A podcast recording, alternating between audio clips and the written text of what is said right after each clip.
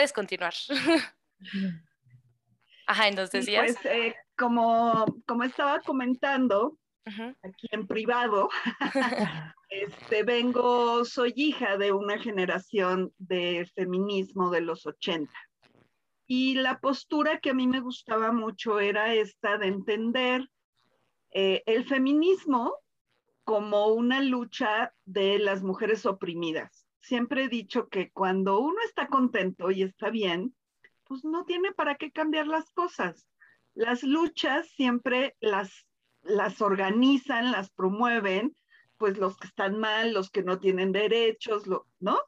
Eh, porque justo, porque es como, oye, esto es un derecho civil, es un derecho que deberíamos de tener todos los seres humanos sin importar el género. Entonces siempre las luchas vienen como desde ese lugar. Y me gustó mucho entender el feminismo como una reivindicación, obviamente, para las mujeres, para recuperar los espacios sociales, legales, laborales, eh, académicos, ¿no? Pero también para liberar a los hombres. O sea, hay una parte donde el patriarcado también les impuso un rol. Claro. Estén de acuerdo o no estén de acuerdo. Sin embargo, ellos no promueven el cambio porque al final están siendo privilegiados de alguna manera por el sistema, ¿no? Entonces, como que a partir de ahí, entonces sí me gusta mucho como ir al término, al punto medio, y bueno, eso también es una visión muy budista. Claro, oye, eso está súper interesante. Claro, Ay, bueno, pues ah, para ya, ya empezaron oyendo hablar a Patti, pero la voy a presentar. Em, eh, Patti es Patti Durán, Patricia Durán. Bueno, antes de que la presentes, nada más quería dar la bienvenida al podcast Feminismo y Espiritualidad. Somos Julieta y Lorena de Nosotras Libres y eh, nos puedes escuchar en redes sociales y ahí está el link del podcast. Entonces, adelante, por favor. Estamos hoy en el, en el eh, episodio 14 eh, con Patti Durán, una comunicadora, psicoterapeuta de percepción y guía de meditación budista. Entonces, justo el episodio de hoy eh, queremos hablar de esta herramienta tan oída, tan popular ahora, ¿no? Tan, este, pues sí, ya, ya muy conocida, que es el budismo. Y, mm, y pues Patti es mamá de una amiga muy querida y pues dije, pues qué, qué, qué, mejor. Entonces, pues hola Patti, bienvenida y cómo, cómo te sientes de estar aquí hoy. Ay, Julie, Lorena, pues me siento muy honrada realmente de que me hayan invitado a participar. Eh, me parece un tema como muy importante. Tengo esta, pues para mí es natural porque así era mi mamá, ¿no? De hecho, yo no fui activista ni mucho menos, pero crecí con, con muchas cosas que para mí son como, pues así es, ¿no? Claro. Y no, luego me encontré en la vida con que, pues no, no es así para muchas otras mujeres. Eh, y el budismo, pues llevo más de 20 años de ser practicante budista y, fue algo que me, llamó mucho. Eh, el budismo, un poco por lo que me atrajo, es porque realmente es una filosofía aunque a partir de esta filosofía y el conocimiento de, digamos, de lo que es la existencia y demás, pues ya se creó una religión. Pero ah. originalmente eh, los budas iluminados eran lo que se llama yogis, o sea, eran individuos, no había una estructura de monasterio, eso surgió ah. después y ya se dieron los cánones de enseñanza y una estructura monástica y todo el rollo, pero originalmente pues eran personas que se iban a meditar en el vacío, no sé qué, y se iluminaban. Y por allá pues era cuando se usaba que un maestro tuviera un discípulo y le transmitía las enseñanzas. Ah. Eh, cuando surge como esta necesidad de darle una estructura al aprendizaje, a la enseñanza y, poner la filosofía como, bueno, ahora hay que enseñarla y se hace un poco masivo, es cuando se le da la estructura eh, monacal, ¿no? Que se, ya se crean los monasterios y entonces les enseña a los monjes. Eh, pero sigue habiendo como esta parte paralela de los yogis. Entonces, no sé, yo cuando empecé a oír esto, que vengo de familia, pues de intelectuales, se dicen ateos, mis papás y todo esto, y yo tenía como una conexión muy espiritual y no hallaba como, ¿dónde la acomodo? ¿No? Eh, porque hay una parte donde yo siempre he creído que soy responsable de mis decisiones, de mis actos y de sus consecuencias.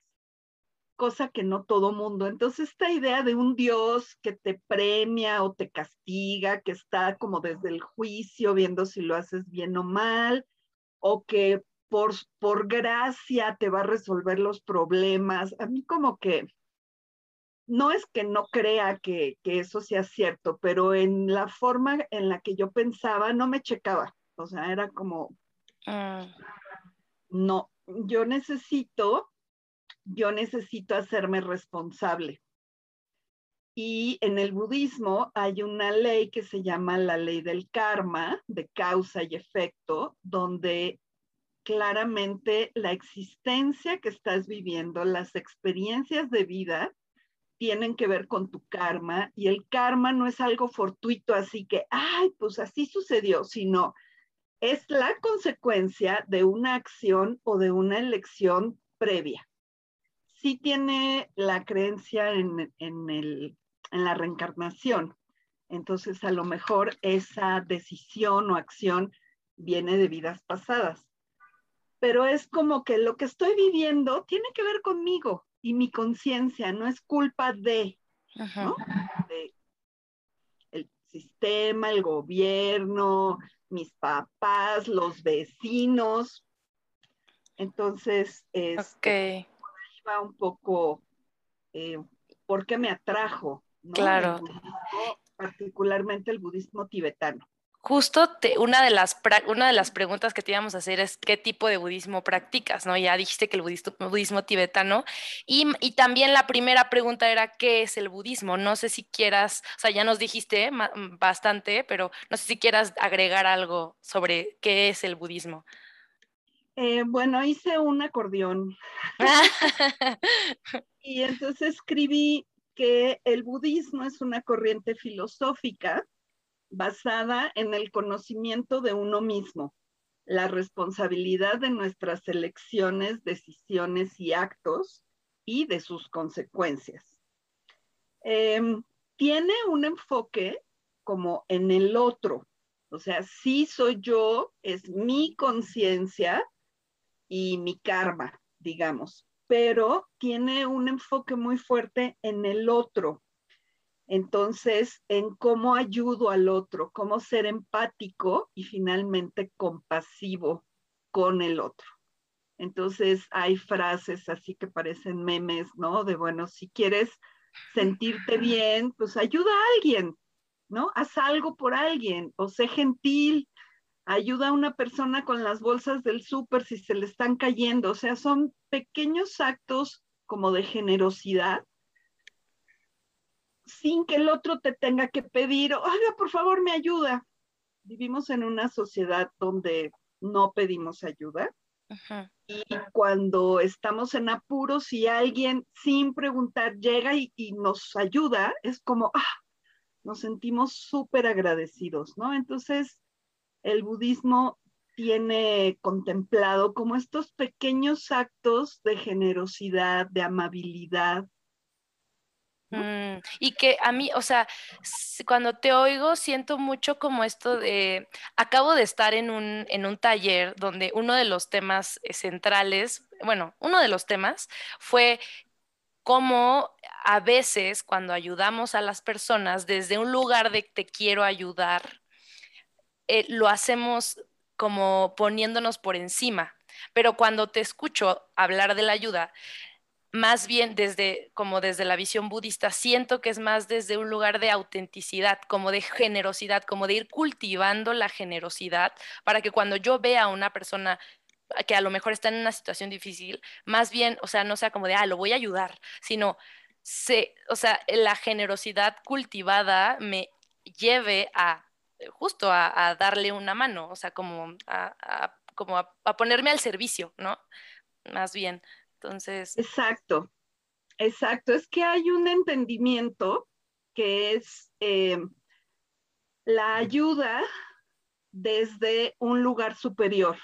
Entonces, como estoy en un lugar superior y tú estás en uno inferior, entonces yo puedo ayudarte, ¿no? Pero aquí es más, mira, te voy a decir un acto específico. Estaba yo en el súper, estaba en el estacionamiento no me acuerdo si venía llegando o ya me iba, pero estaba con la cajuela abierta y así, y salió un señor con tres bolsas y una se le rompió y se le cayó todo lo que tenía.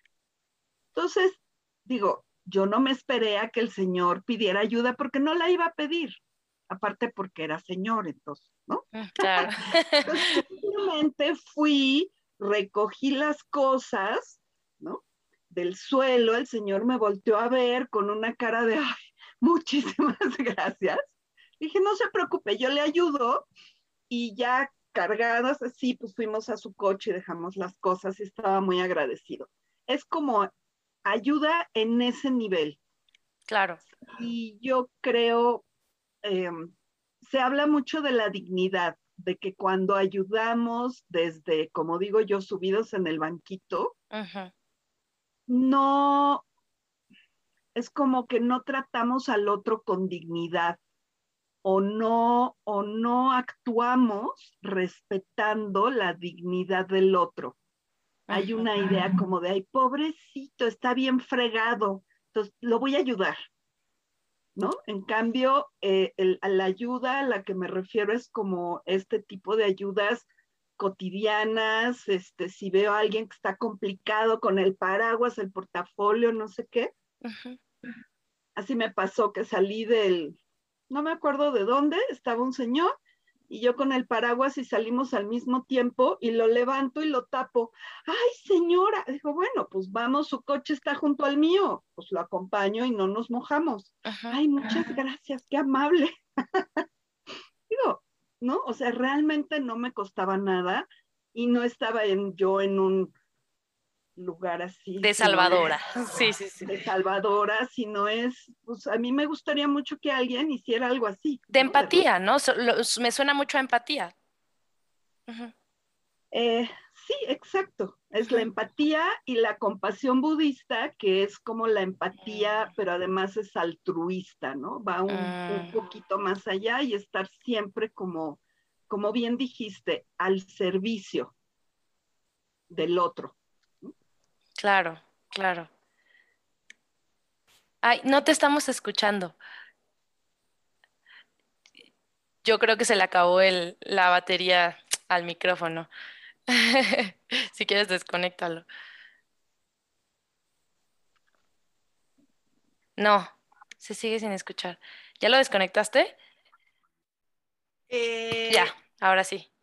Ya, ya le cambié la configuración. Hay tanto relajo con el micrófono y se le acaban las pilas. Eh, yo quiero hacerte una pregunta, Patti, antes de que me gane Yuli. ¿Qué experiencia de vida te acercó al budismo? ¿no? Generalmente algo así fuerte nos acerca ¿no? a este tipo de filosofías, de prácticas, de descubrimientos. Este, pues sí, Lorena, como comentaba, este, vengo de una familia muy intelectual, existencialista, materialista, marxista, leninista, ¿no? Mm. Yo era así de, ay Dios. Y yo iba a las clases de catecismo porque vivía ahí en un condominio y la, la historia de la vida de Jesús, de veras así, me, me, me fascinaba pero yo sentía la espiritualidad y lo divino como en la naturaleza, ¿no? Eh, confluir con la naturaleza. Entonces me decía mi papá, eso se llama naturalismo, ¿no? Como conectar con lo divino desde la naturaleza. Ah, pues seré naturalista. Siempre estuve como buscando a ver por dónde y eh, tuve una experiencia fuerte de vida cuando nació mi hija Fernanda, tu amiguita. Y sí, ese fue un disparador, ¿no? Cuando uno cree que las cosas son de una manera y de repente la vida te dice, ¡pau! Pues fíjate que no. o fíjate que también está este otro lado que no habías visto. Claro. Y entonces como que me enfoqué un poco más en encontrar este, esta forma que coincidiera con mis sensaciones.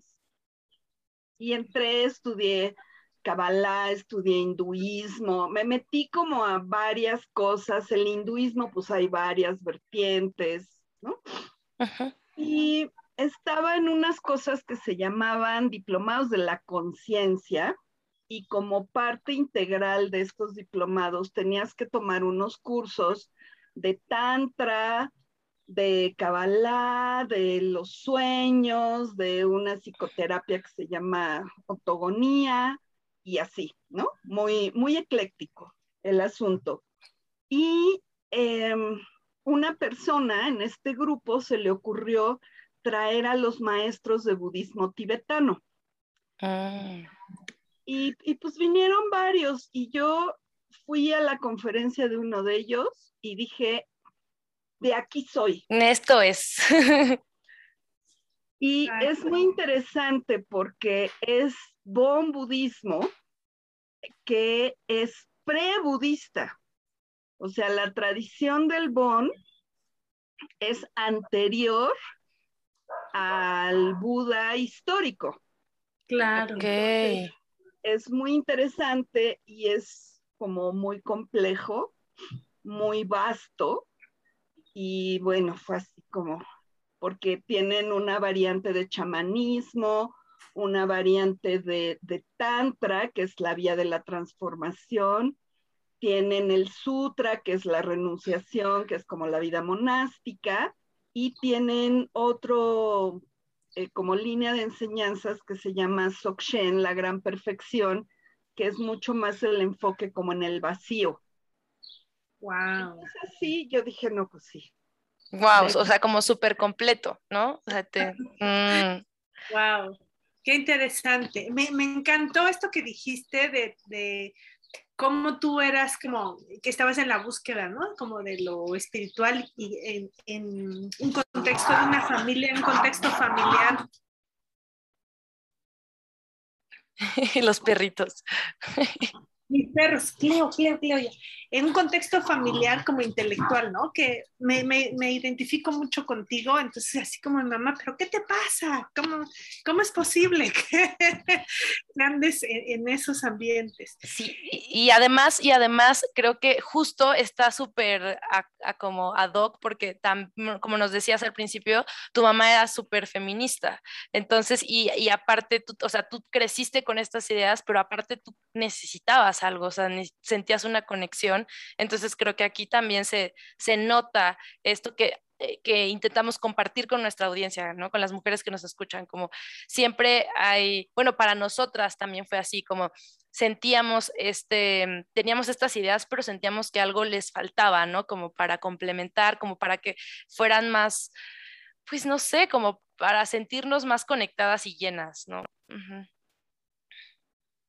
Sí. Bueno, y mm, Patti, ¿cómo, cómo eh, les es útil la práctica del budismo a las mujeres? ¿Cómo has visto tú, eh, para ti, cómo ha sido? Bueno, yo creo que la práctica del budismo en general, em, por lo menos desde donde yo la he visto, em, no es patriarcal. Entonces, este, hay monjas, hay monjes, hay budas mujeres en el árbol, se llama árbol de refugio, que es como el árbol genealógico del Bon. Oh. Em, no tantas, porque históricamente las mujeres no han tenido tanta oportunidad, ¿no? Pero sí hay muchas mujeres Bueno, una cosa importante para entender el budismo es que no hay un Dios sin cuerpo, omnipresente, sino Buda quiere decir el iluminado.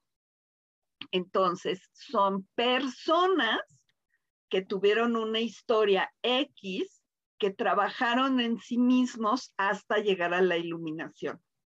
Entonces, la idea de entender que cualquiera de nosotras, de nosotros, se puede iluminar a través de seguir las enseñanzas, es como muy padre. Ahora, hay una, hay un principio filosófico que dice que esta realidad no existe, que es una ilusión, ¿no? Es la existencia ilusoria. ¿Y esto para qué me sirve en mi día a día?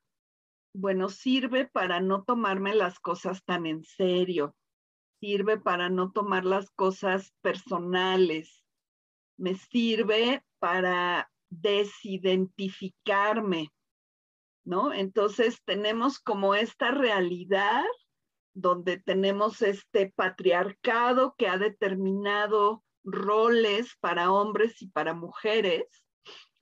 Y eh, pues no sé, de repente un comentario, decir, ah, ese es un comentario machista, y de repente es como, no, no es un comentario, es un comentario X, ¿no? O sea, como, no sé si es el radicalismo. Eh, yo creo que como todos los movimientos, digamos, libertadores que buscan la libertad de los individuos, creo que siempre se les pegan como a los tiburones que abajo van las rémoras, ¿no? Sí, las, sí, sí, las ballenas, sí, sí, sí. No, las rémoras son unos peces que, que succionan y que limpian, pero también cuando el tiburón caza, pues se comen un poquito de, los, de lo que van dejando los tiburones. Y siempre hay como tres o cuatro rémoras alrededor del tiburón. Entonces, como si el tiburón fuera un proyecto de liberación, de, eh, de recuperar derechos civiles, espacios, como dije, sociales, etcétera, ¿no? En todos los ámbitos para la mujer. Y están estas rémoras que de repente son mujeres resentidas por experiencias personales y entonces se agarran del feminismo y ya no es una lucha por reivindicar estos espacios y estos derechos de trabajar, de estudiar, de comunicarse, que ahora están ya tan abiertos que hay muchas chicas de tu generación, Julie, que dicen que no se identifican con el feminismo. Y dices, no, claro, ya puedes tener una cuenta bancaria, una propiedad, puedes trabajar, puedes estudiar lo que quieras, puedes ser independiente, pero hace 50 años no era así. Claro.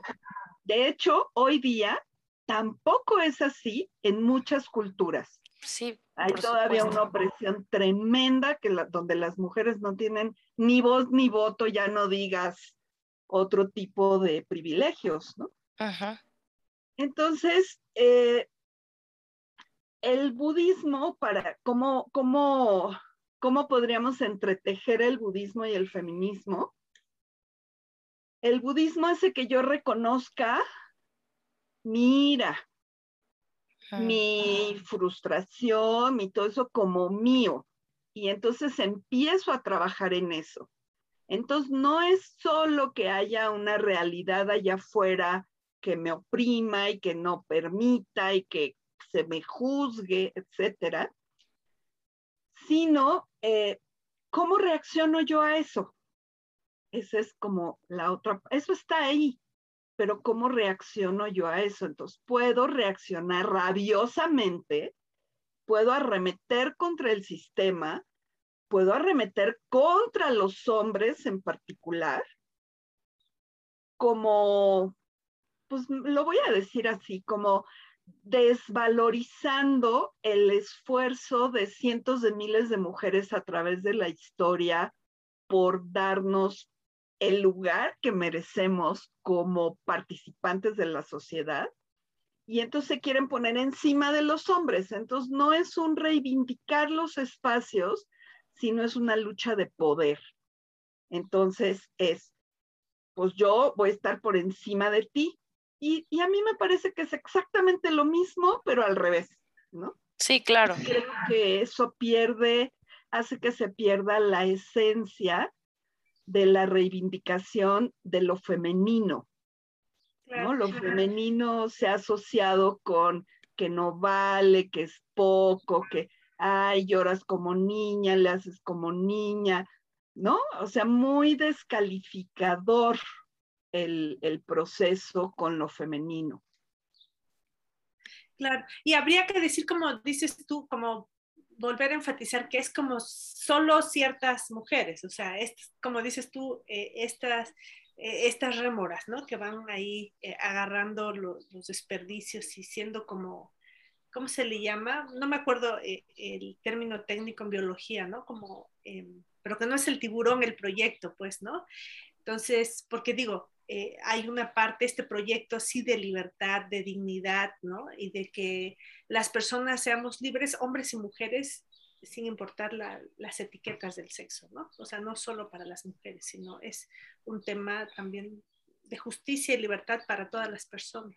Y creo que aquí justo estás mencionando otra vez que a mí me parece súper importante seguir diciéndolo eh, ya, ya lo hemos tocado en otros episodios, pero el hecho de, verme a mí, de hacerme responsable, de hacer lo que me toca a mí, o sea, primero ver qué está pasando adentro, y ¿no? Y, ya, y, desde ahí accionar, pero revisar lo que me toca revisar a mí, creo que lo estás volviendo a decir y, me parece muy importante que también, el, que también lo entretejas así.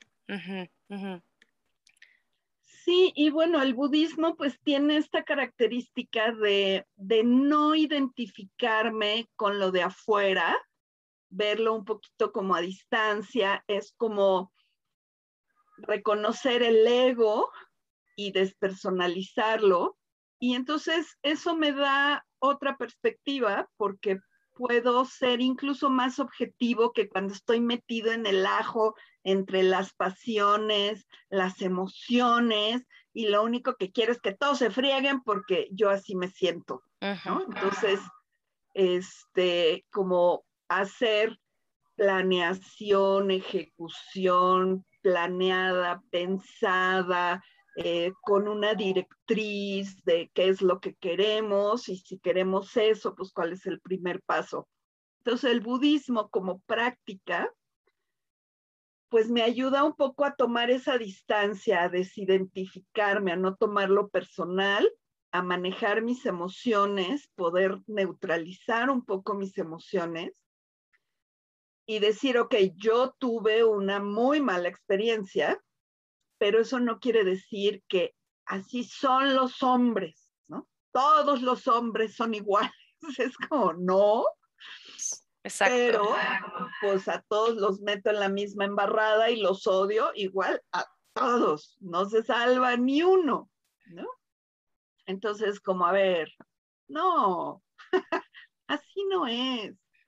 Entonces le bajamos un poco a, a esta emocionalidad que me afecta y nubla incluso mi juicio y mis acciones y me ayuda a, la práctica de meditación me ayuda a silenciar la mente, a estar quieta, a, con este ejercicio puedo entonces pensar con más claridad. Y entonces realmente trabajando en un movimiento puedo ser mucho más asertiva de hacia dónde hay que, hay que dar el siguiente paso para, para este propósito finalmente conjunto, pero promovido por las mujeres. Claro, y también eh, supongo, eh, eh, Patti, que eh, cuando una se va siendo responsable de sí misma, que es con lo que iniciabas, que me gustaba mucho esto, que decías, em, también vas regresa, ¿no? Vas tomando tu poder, ¿no? Entonces, de alguna manera también es una manera de empoderarse, ¿no? Retoma, tomando su responsabilidad, tomas tu poder, ¿no? Es decir, eh, o sea, no soy víctima del gobierno, de esto, del otro, del patriarcado, sino yo soy responsable de estas, estas áreas en mi vida y puedo cambiarlas, ¿no? Entonces, también es una recuperación del poder. Sí, mira, hay algo que pareciera a lo mejor que no soy tan feminista, pero una cosa es cuál es el ideal al que quiero llegar y voy teniendo metas, ¿no? Como las sufragistas por lo que pelearon fue para que las mujeres pudieran votar. Ok, ya votamos, entonces ya no hay que estar, ¿no? Peleando, ya. Como dices, como dices tú, eh, fíjate que aquí en Oaxaca hay 418 municipios que votan por usos y costumbres, se le llama. Y en una gran mayoría no votan las mujeres. O sea, bueno, no es una mayoría, antes era una mayoría, hace unos años ya está empezando a cambiar esto, pero todavía hay eh, municipios donde no votan las mujeres. Estaba haciendo un estudio el año pasado y de eh, municipios indígenas y todavía no están en la lista de ciudadanas, no pueden votar, en fin. Entonces también hay unos lugares que todavía estamos ahí. sí, es a lo que me refiero. O sea, hemos ganado muchos privilegios, hemos reivindicado muchos espacios, pero desafortunadamente no es para todas las mujeres. En este mismo país, y bueno, y pues en otros ni se diga, ¿no? Hay, hay, un, hay situaciones verdaderamente vergonzosas pero es, yo me acuerdo, yo viajé en los 80 y, y pues el feminismo, no sé qué, y tenía yo un empleador y platicábamos mucho y me decía, pero ustedes son las culpables de los machos, porque ustedes crían y educan a los hombres para ser machos. Entonces decía, bueno, sí, porque ese es el rol de la mujer que tiene que ser la que transmite las tradiciones y si vive en un patriarcado, pues la tradición es el patriarcado y entonces lo va a reproducir. Cuando la mujer despierta de alguna manera, dice, oye, no, espérame, espérame, espérame, espérame, esto, esto no está bien, ¿no? Y se empieza a cuestionar y empieza a cuestionar hacia afuera, bueno, puede ir a través de mucho esfuerzo y protestas y luchas y acciones como muy dirigidas a cada uno de los espacios que se van ganando. Yo quisiera pensar que, bueno, legalmente estas mujeres tienen derecho al voto, pero dentro de sus comunidades, pues no van y se inscriben porque tradicionalmente, pues eso no es para ellas entonces, ni siquiera lo asumen de alguna manera y no, y no toman ese derecho, porque el derecho ya está ahí. Y entonces hay que ir y tomarlo y decir, ¿no? Ir y pararte a la casilla. Si no es como, pues, no sirve de nada, es mucho decir, pero es, es un poco el fondo, ¿no? Entonces sí hay todavía muchos lugares regidos por el patriarcado. Pero ahora a mí me llama mucho la atención de manera muy positiva con este gran movimiento de los hombres que se llaman las nuevas masculinidades.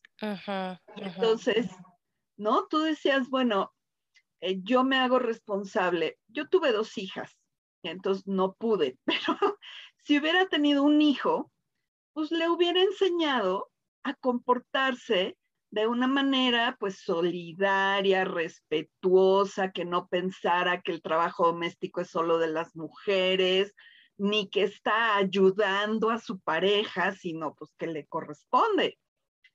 Y entonces esa hubiera sido mi aportación, digamos, al movimiento, sería educar a un hombre con conciencia fuera del patriarcado.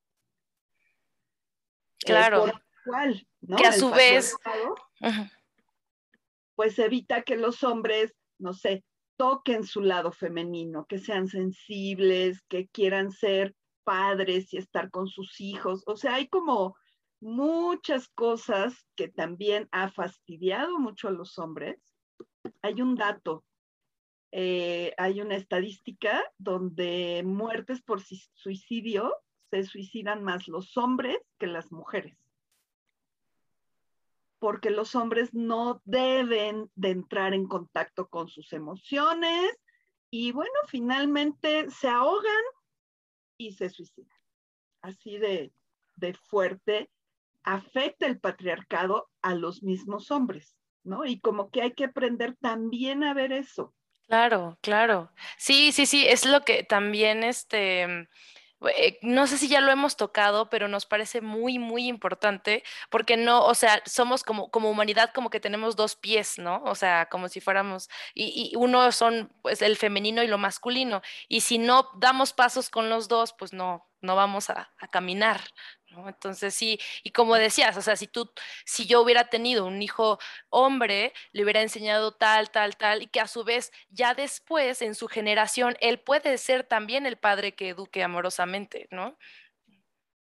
Sí, iba a decir algo que es esto de, mm, que creo que hay que ir trabajando paulatinamente con el tema, por ejemplo, de la violencia sexual o del abuso y de es que yo como mujer me puedo vestir como sea o me debería de poder vestir como sea, como quiere y salir a la calle y que se me respete y que y es como eso sería el ideal, pero la verdad verdadera es que eso no es algo que suceda, porque hay muchos hombres reprimidos, enojados, ¿no? Con mucha violencia, hay, hay mucha violencia en la familia mucha violencia normalizada. Entonces, o sea, no quiero caer en esta cosa de, ay, es que tú los provocaste, pero bueno, si sabemos que hay un comportamiento tal, eh, no sé, pues si alguien está borracho, yo no voy a, oye, llévame a mi casa, ¿no? No, pues si está borracho, date cuenta. Si chocan, no voy a echarle la culpa y decir, pues estaba borracho, yo vi que estaba borracho y es donde está mi responsabilidad. Exacto. Entonces, yo me tengo que hacer cargo de cómo me presento al mundo y qué es lo que provoco cómo me presento. Claro, o sea, como lo que proyecto, claro. claro. Claro. Entonces, sí, por supuesto que, que todas las mujeres deberíamos vestirnos como nos dé la gana y salir y ser respetadas, pero todavía no estamos ahí. Y eso es un hecho. Claro. Y entonces no reconocerlo, no es que me tenga que tapar, pero sí tengo que ubicarme. De y si me he visto así, a lo mejor no salirme de noche del antro caminando, ¿no? O sea, hay como cosas donde yo me pongo en riesgo y luego no puedo decir que el otro, esto y lo otro. es como sí, pero no, pero a ver, no hay. Sí, sí, sí, sí. Como cada quien hacerse cargo de lo suyo. Sí, sí, sí. Como no ponerme en riesgo, eso que estás diciendo. No ponerme en riesgo, creo que es súper importante. O sea, tiene mucho que ver con cuidarme a mí, darme a mí lo que necesito, que ya es algo también de lo que hemos hablado. Sí, justo. Y bueno, volviendo al budismo, eh, yo siento que justo la práctica que me ayuda a quietar la mente, repito, porque está siempre llena de pensamientos y así, y están las emociones y estoy pensando y sintiendo y reaccionando, cuando logro parar esa máquina, tomar un poquito de distancia, observar y reconocer entonces puedo ser más asertivo en lo que hablo, en cómo me comporto, en dónde hago lo que hago, porque justo me hago responsable de mis acciones y no pienso que es el otro. El otro es el que debe de cambiar. Es como, o sea, sí, pero no, vamos cambiando de a poco. Es un proceso muy, pues largo, o sea, el tema del feminismo pues existe desde, aunque no haya sido como un movimiento tal, pero ha habido muchas mujeres cuestionando a la sociedad, a los gobiernos, ¿no? etcétera, ha habido muchas mujeres en la historia ahí que, han sido como portavoces, muchas más de las que sabemos, porque la historia la escriben los vencedores, entonces hay muchas cosas que no se saben. ¿no? Mm. Eh, em, Patti, y por ejemplo, este, este budismo eh, tibetano, Bon, o ¿cómo dijiste Bon? Bon.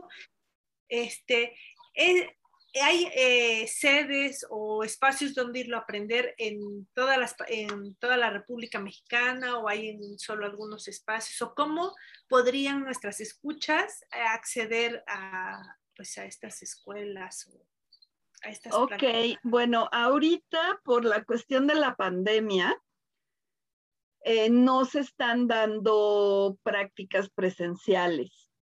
Este, si tienen, eh, bueno, podemos poner como el enlace. Em, la organización se llama ligmincha.org o Ligmincha México porque hay internacional. Entonces les paso el enlace para que lo pongan. Ahí se conectan. Y los grupos de meditación, la comunidad de la meditación se llama Sangha. Entonces hay sangas en diferentes lugares de la República, en casi todos, o sea, hay en muchos, pero ahorita están obviamente haciendo, haciéndolo en línea. Y pues eso lo hace facilita porque entonces te puedes conectar a las enseñanzas de cualquier lado y los maestros también están enseñando en línea. Ahí en Ligmincha va a aparecer los lugares, cómo contactarlos, los itinerarios de enseñanza de los diferentes maestros, en fin, como todas las actividades del, del BON.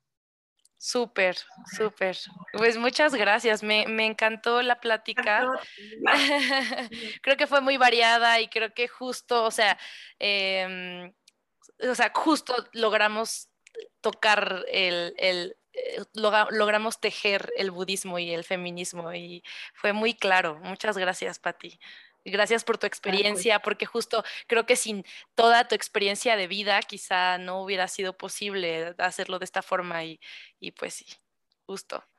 Y a mí pues me, me, encanta conocer como también otra, otras formas de, de budismo. Yo la verdad no, nunca, eh, yo solo conozco por, por, lo que he escuchado, no, eh, alguna conferencia, amistades, pero la verdad es que está muy rico, ¿no? Escuchar más sobre el budismo, entonces me, me encantó, me encantó y, y, yo ya me quiero meter en, en, los centros, a ver. Eh, sí, yo este, mm, este es como comercial. Eh, yo doy clases de budismo, de fundamentos del budismo, donde no es exactamente Bon, porque el Bon es tan antiguo y ha estado a punto de desaparecer tres veces, que los maestros eh, como que se cuidan mucho de preservar las enseñanzas. Y como todo en la vida son interpretaciones, o sea, yo interpreto lo que escucho, eh, tenemos, pues, no prohibido, pero decir, yo no soy una maestra Bon, ¿no? O sea, los maestros tienen 16 años de estudios y, ¿no? Profundizando los temas. Entonces yo hablo como del budismo, un poco del Bon, de lo que es mi experiencia, de lo que yo sé, y un poco del budismo tradicional o histórico. Este, y esto es en Instagram, también puedo ahí ponerles el, el enlace porque estamos haciendo ciclos de fundamentos del budismo, ¿no? Para hablar como justo las bases. Súper, sí. Creo que en, Instagram estás como Hanna el mensaje, ¿verdad? De todos modos, eh, lo pongo, eh, lo ponemos en la descripción del episodio. Sí. Ok, y estoy trabajando con las chicas de Cándala, Espacio Cándala. Ah, perfecto. No sabía que estabas trabajando con ellas. ¿Qué estás dando? ¿Pláticas también? Eh, justo estas series. Eh, ah, justo, esta serie ah. de ciclos de fundamento del budismo lo doy con ellas. Ah, bueno, a través de su espacio. Perfecto. Eh, ellas también están, bueno, no me acuerdo cómo, cómo están en Instagram, pero lo ponemos, eh, ponemos tu Instagram en la descripción y, este, y lo que necesiten saber para asistir a estos espacios. Seguro están súper interesantes. Yo, yo también quiero entrar a las pláticas, a ver qué tal. pues bueno, muchas gracias por escucharnos. Em, si tienen algún comentario para Patti, para, para nosotras, alguna aportación, duda, eh, Em, lo que, lo que quieran decirnos, pues eh, ya saben que estamos como nosotras libres en Instagram, Facebook y en nuestra página de internet. Y pues les mandamos un abrazo. Gracias por escucharnos. Gracias.